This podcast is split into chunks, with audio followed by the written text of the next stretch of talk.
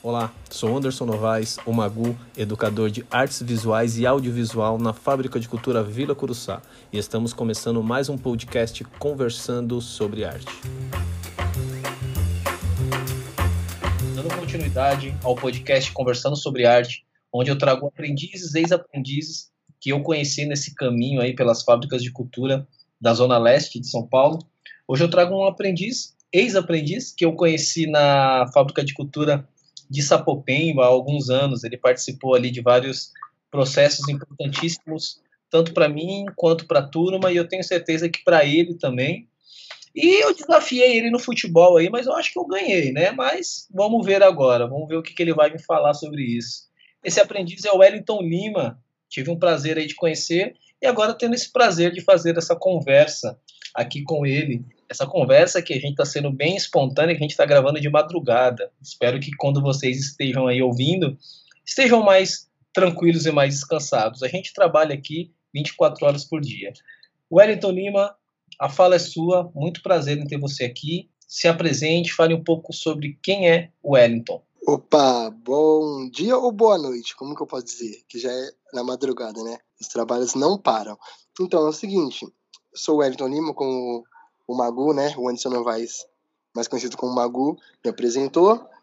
Eu, eu, dei, eu dei início na fábrica de cultura, na real não lembro o ano, mas dei início no, no curso. Eu me identifiquei muito, porque eu sempre gostei de artes visuais, tal, fotografia, rádio TV, eu sempre me identifiquei com isso, entendeu? E eu, não, eu acho que eu não falei a minha idade, né? Eu tenho 24 anos hoje e consegui, graças a, ao Fábrica de Cultura, eu consegui muitos cursos para me, me colocar de vez nessa vida, porque é a vida que não para, até tanto que nós está gravando na madrugada, né? Então, é uma vida que, que não para. E eu gostei muito, entendeu? A primeira vez, a minha primeira câmera, até então que eu uso até hoje, eu fiz o curso, é, eu comecei em 2011, porque as condições financeiras da minha vida pessoal, eu não consigo comprar minha câmera, né? Eu comecei a trabalhar tal, aí fui mandado embora e consegui comprar minha câmera. E hoje eu tô trabalhando com fotografia, considero um fotógrafo, sim, né? Uma, mais um artista aí no mundo da fotografia. É isso, né? Eu acho que pra, da minha vida, eu acho que as pessoas vão conhecer através do meu trabalho e através da minha alegria, né? Eu sempre fui um cara muito alegre, sempre com sorriso no rosto, né? É legal bater esse, esse bate-papo aí e você, como você realmente falou agora no final, você sempre levou a alegria, sempre transpareceu a, a alegria e isso é notório, assim, sempre quando eu te via, sempre sorrindo, a gente sempre brincando. Na verdade, o ateliê, né, sempre teve esse clima bem, bem divertido, né? Era um clima bem, bem engraçado que a gente levava a brincadeira a sério, a gente aprendia brincando também. Isso é importantíssimo. Eu sempre acompanho ali através das mídias sociais, às vezes a gente até numas conversas via WhatsApp ou eu apreciando o seu trabalho mesmo, e eu vi que você está fazendo bastante, bastante trabalho recente de fotografia. Vi alguns ensaios seus também, até modelando mesmo, algumas fotos suas mesmo ali aparecendo, e eu vi que você estava fazendo diversos trabalhos, eu vi o seu crescimento também na fotografia, e aí hoje eu quero saber um pouco mais, assim, como foi os primeiros trabalhos, como você começou a fazer os primeiros trabalhos com fotografia, e qual é o seu trabalho específico, assim, na fotografia? Qual é o tipo de fotografia que você está se dedicando hoje? Um, só uma pontinha aí que ele falou antes, o senhor Magu, ele falou sobre futebol. O senhor Magu não tem joelho, só para lembrar o pessoal aí, tá? Mas beleza. Então, voltando. é, olha, eu nunca gostei de ser filmado, você acredita? Nunca gostava de ser filmado, com algumas questões pessoais minhas, né? Eu nunca gostei de ser filmado. E quando eu comecei a, a filmar ou fotografar, eu comecei a ver que eu posso, não que eu estou dizendo que eu sou feio, tá, pessoal? Comecei a ver que o, o feio pode ficar bonito através do que você pensa, do, da onde você vê, do ângulo que você vê. E isso muito o Mago me ensinou, sabe? Tipo, não é porque tá quebrado que não vale nada, entendeu? E como o Mago falou, né? Ele falou assim, é, que hoje eu, eu fui fotografado e fotografo, fotografo muitas pessoas. E tipo assim, depois que eu comecei a ver essa parada de que é arte, não só é um trabalho, eu comecei a colocar o meu rosto para aparecer. Tentando que eu fiz alguns trabalhos de em algumas lojas de surf e tal. Fiz alguns trabalhos como modelo. E gostei. Até hoje eu faço o meu trabalho como fotógrafo e como modelo. E eu acho que na fotografia, como o perguntou, na fotografia, o que mais. que eu acho que mais me identifica é uma coisa mais street, né? Uma coisa mais rua, periferia e tal. Muita gente falou assim: Meu, por que você não fotografa bebê? Por que você não faz ensaio de, de gestante só? Você faz um serviço legal e tal. Mas o que mais me identifica é rua, sabe? É, é, balada, eventos, né? Como shows. Isso que me identifica. Porque eu acho que a pessoa que tá numa balada, vou usar um exemplo, a pessoa que tá numa balada, ela, ela me vê com a câmera na mão, ela fala, fotógrafo, vem aqui, tira uma foto minha. Eu acho que aquele momento que aquela pessoa usou, eu não sei o que tá passando na vida dela. Mas aquele momento que ela foi para esquecer talvez os problemas de casa, de relacionamento e tal, para focar no que? No sorriso, na alegria dela com um amigo, um primo, não sei com quem está na balada com ela. E eu vou estar registrando esse momento. Então ela pode passar por um monte de problema, mas quando ela vê aquela foto, ela vai sorrir, entendeu? É por isso que eu acho que eu quis ir para esse lado, lado do evento, lado da das festas, entendeu? é muito legal essa parte que você falou sobre transparecer e fazer exteriorizar um sorriso de uma pessoa e aquilo ser o momento dela e a gente não sabe o que a outra pessoa está passando. A fotografia tem esse poder muito grande, a arte tem esse poder muito grande de de fazer essa comunicação e esse diálogo que é não verbal, que ele é visual, que ele é com toque, que ele é com gestos. E isso é, é uma forma de também eternizar aquele momento, né? Que, as, que às vezes a pessoa vai olhar aquela foto, daqui uns dias ela não vai. Se ela foi com a intenção de esquecer um problema, ela não vai realmente lembrar aquele problema através que vai ver a foto. Ela vai ver um momento de alegria. Pode transparecer também outros tipos de sentimentos, mas aí cada um vai saber qual o sentimento que ela queria estar ali, né? Você falou uma coisa muito interessante sobre a questão da beleza, beleza padrão, do feio, do que, que é bonito. Isso é uma coisa que, né, quem, quem, quem foi que criou, estabeleceu o que, é feio, o que, que é bonito, né? Isso é uma, uma beleza que é padronizada, né, que é imposta, que é estruturada. Então não dá para saber quem foi essa pessoa. Então não existe essa ideia do feio e do bonito. Eu acho muito legal você ter absorvido um pouco dessas conversas ditas no ateliê sobre o quebrado não está errado, o que é quebrado, o que é quebrado para você não é para o outro. Então a gente tinha conversas e conversas e conversas sobre isso e às vezes era muito mais as conversas do que um dia só de técnica, né? Então a técnica até ficou para outros momentos que foram importantes, né? Não menos importantes que a que a conversa. Isso é muito legal também. E você falar que a arte não é só que a fotografia não é só um trabalho, mas também ela é arte, ela tem que ter prazer, e isso é muito, muito legal, assim. Você falou sobre trabalhos à parte, que às vezes a gente faz algum trabalho para poder ter um outro meio de sobrevivência, né, para conseguir viver do que a gente gosta, e não a, a gente conseguir viver e não apenas sobreviver, né. Isso é interessante. E como a gente está sempre na rua, esse contato direto com o urbano, com as fotos urbanas, é, eu quero saber de onde vem assim esse gosto. Eu creio que seja porque você é um cara que vive a rua, que respira a rua, é, na quebrada, como, como muitos, como eu, como a fábrica está localizada, e a quebrada acho que traz isso, eu também tem essa ideia da quebrada do urbano. Mas eu quero saber de você, assim, como veio essa, essa paixão por retratar a, a fotografia urbana, o street, o cinza, fios e emaranhados e esse caos? De onde veio essa paixão? Desde quando? Então, é, só puxando mais um gancho do que ele falou anterior, tipo, eu enxergar o quebrado como algo muito bonito foi um documentário que a gente fez, um Pessoas Invisíveis. É tipo assim, é você ver um morador de rua e não ver valor nenhum para ele. E quando você vê uma fotografia dele e todo mundo fala, meu, que foto linda. Mas aquela pessoa, quando você passa por ela, ela não é linda para você. Mas na minha arte, ela se tornou linda para você. Entendeu? É mais ou menos isso. Mas então, voltando o, a essa última pergunta, de onde vem o meu gosto de tipo de fotografar quebrada, essa parada de street? É porque é minha vivência, sabe? Tipo assim, antes de eu morar na Zona Leste, Sapopemba, eu morava lá na Casa Verde, né? na Zona Norte. E eu sempre cresci, o meu país sempre foi da escola Peruche e tal, tudo, eu sempre cresci na comunidade, porque a escola de samba vem da comunidade. Entendeu? Então sempre cresci vendo meu pai fazendo as fantasias e tal, então, tipo, eu sempre achei um negócio muito louco. Tipo, falei, nossa, que parada da hora. Comecei a crescer, vi pessoas que, amigos meus começou a cantar, tipo, um amigo meu começou a dançar, virou MC, que hoje tá realmente na mídia, e tudo vindo da quebrada. Mas como ele, eu fiquei pensando, como esses caras estoura, né, que todo mundo fala, ah, gira, esse cara estourou, faz sucesso. Como? Quem vê ele?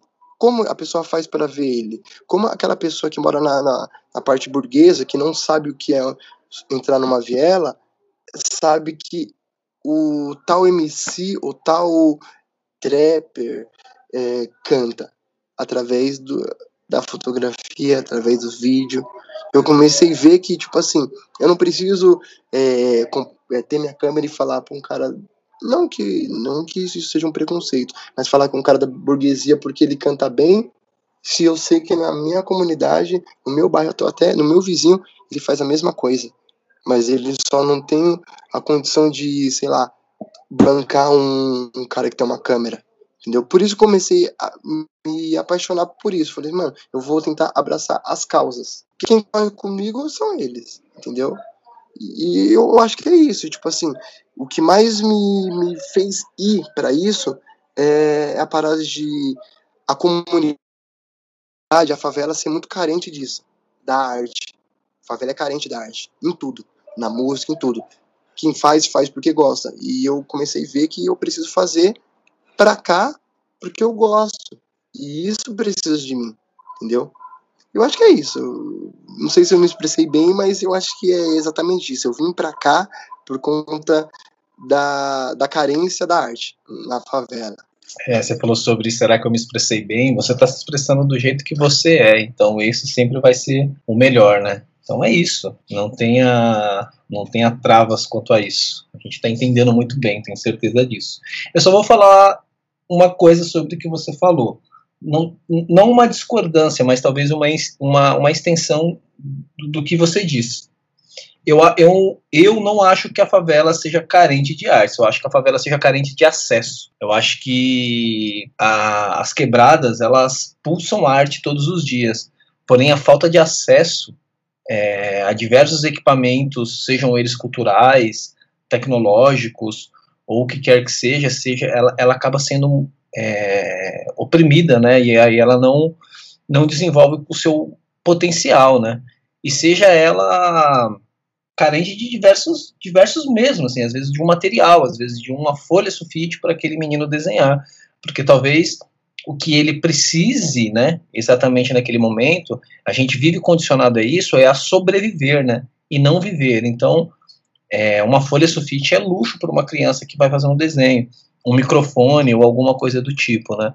E quando a molecada ouve sua música, ouve o seu rap, ouve o seu funk, ouve a música da quebrada, eles são são tratados como outras outras coisas, né, fora do padrão, são tratados como marginais, são letras de apologia, eles não vão a fundo nas letras que são são ditas, né? Então a galera sempre vai pelo raso, sempre acha que o funk são apenas letras sexistas, mas existem outros tipos de funk também na quebrada. Existe o rap, existe o hip hop, existe o skate, que são coisas que eu cresci, que eu vivi, que eu vivo até hoje. Então a gente sabe, né, o que o que, que rola ali dentro. Então a quebrada ela é muito rica, né? E falando sobre a quebrada ser rica e sobre o que você falou ali, a gente fez aquele documentário que a gente tratou da vida do seu Jorge e do Hank Belisário, que é um aprendiz também, que eu tenho uma saudade enorme aí de Sapopemba. E aí, falando sobre isso, eu quero que você fale um pouco assim, sobre o processo na fábrica de cultura. Como foi o Wellington antes da fábrica, como foi o Wellington na época da fábrica, e como é o Wellington hoje, é, após a fábrica de cultura, mas o que, que ele guarda dali? Eita, agora pegou, hein? então, é, de verdade, eu concordo. Concordo com o que você falou. Eu acho que é falta de acesso mesmo, né? Porque, tipo assim, eu, eu mesmo, para mim tá gravando isso, se não fosse o Fábio de Cultura, eu não teria. Eu acho que eu não teria outro acesso. Eu acho que se encaixa muito a carência e o acesso, sabe? Tá muito carente de um. De um uma comunidade, tá carente de um, um projeto desse que é o Fábio de Cultura, então realmente não vai ter acesso, né? Mas então, vou falar do Wellington no Fábrica de Cultura. Olha, o Magu, ele, ele brigava comigo e falava assim, meu, você tem que vir, você tem que vir, não tem que vir só pra comer o lanche. porque, tipo assim, eu vou ser bem sincero, não é puxando o saco dele não, porque ele sabe que eu não preciso disso. E tipo, ele sempre foi um cara que se entregou para isso. Ele dava um projeto, o projeto é esse, ó. A gente vai fazer acontecer. Mas não é fazer só acontecer para mostrar que mais um Fábrica de Cultura fez um, um sarau de final de ano, não, não é isso. Eu queria fazer a parada acontecer para estourar. E realmente foi o que aconteceu. E, tipo assim, eu acho que eu, eu, eu deixei a desejar em muitas coisas, sabe? faltei algumas aulas, umas aulas importantes, que não era para mim ter faltado. Faltei, eu acho que eu faltei até em um sarau, né? Que era pra estar tá lá, e ele falou, e eu confirmei com ele, eu falei, não, beleza, Magu, eu vou. Eu cheguei no dia e não fui. No outro dia ele falou, meu Deus, você não... Mas tá bom. E eu acho que eu era, eu era, eu acho que menos responsável do que eu sou hoje. Depois que eu, eu acho que eu precisei ficar um tempo no curso para depois perceber a arte Antes eu via fotografia só, nossa, que legal, foto bonita. Vou tirar foto de várias pessoas, vários famosos, porque ele vai achar a foto bonita. Mas não, depois que eu vi que é arte, sabe como eu vi isso, pessoal? Foi quando eu, eu vi Mago, desculpa, eu vou falar isso. Quando eu vi o Mago chorar, né, por conta, eu acho que, não, não me lembro bem, posso estar errado, me corrija, hein, Mago? Por conta, eu acho que foi do, do, acho que do documentário que o pessoal não tava muito, tava meio disperso, e ele como? passando madrugadas acordado por conta da gente, sabe? Para que a gente aprendesse mesmo a parada.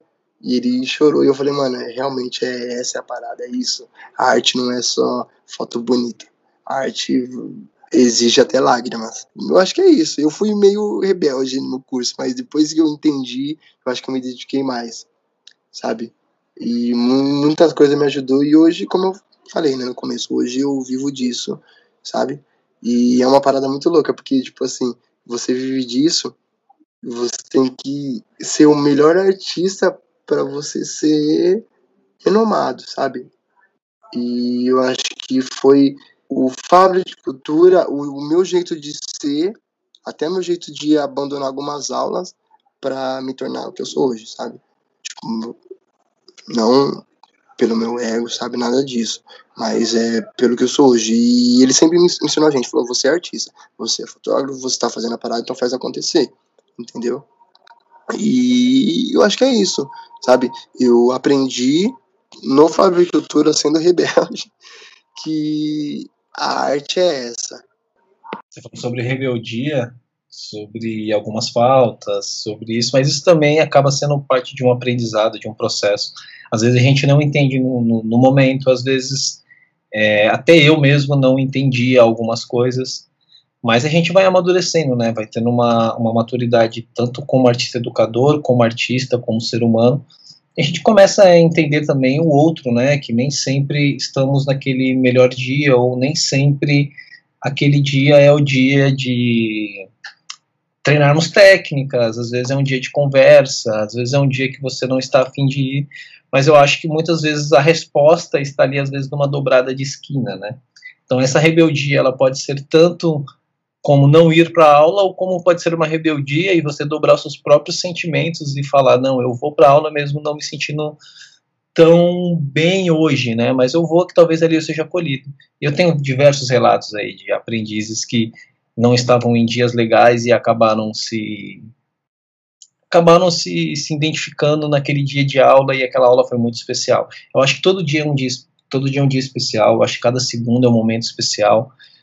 Temos dificuldades, é difícil viver de arte, mas não é impossível, né? Então a, a arte é muito possível e você está vivendo isso agora. É, você está um tempo fazendo, mas ainda é um início de carreira e isso você percebe que é possível só pelo esse início. Fico muito grato assim da sua participação. A gente está chegando aí meio que já já nesse final. Fico muito feliz assim de saber que você está produzindo, que você está caminhando para viver realmente exclusivamente disso, independente do status, né? Mas é uma satisfação pessoal, é algo que você vai se sentir bem. Eu tenho certeza que os seus, as pessoas que estão à sua volta, as pessoas que estão à sua volta, elas sentem isso também, que é um, eu sinto um orgulho, porque eu lembro quando você entrou, você tem 24 anos, você falou agora, E eu lembro quando você entrou meninão ali na fábrica. Eu falei, pô, olha, olha, olha o Wellington já, tipo, um homem, é, um adulto e trabalhando na, na área que eu vi ele começando ali. Isso é importantíssimo. Bom, agora, do mesmo jeito que você iniciou o seu, a sua fala no podcast se apresentando, eu queria que você agora deixasse umas considerações finais. Eu queria que você deixasse um recado para as pessoas que possivelmente possam ouvir esse podcast e se identificar com a sua história. Queria que você falasse algo diretamente para eles aí, para a gente fazer um encerramento desse podcast. Então, mano, eu quero agradecer já o Magu em tudo, em tudo. Menos no futebol, que ele é ruim. Mas então, eu acho que os agradecimentos de verdade, é... não tô sendo hipócrita, de verdade. Eu conheço o Magu tanto como meu educador, quanto sendo mais um completa time no futebol, a pessoa dele, sabe? Já trocamos ideias de vários assuntos, enfim. É, eu agradeço a ele, eu agradeço a ele, porque, tipo assim, eu acho, ele me ensinou a ser muito, sabe? Hoje, hoje eu me vejo como um fotógrafo, um dos melhores, ele me ensinou a ser assim.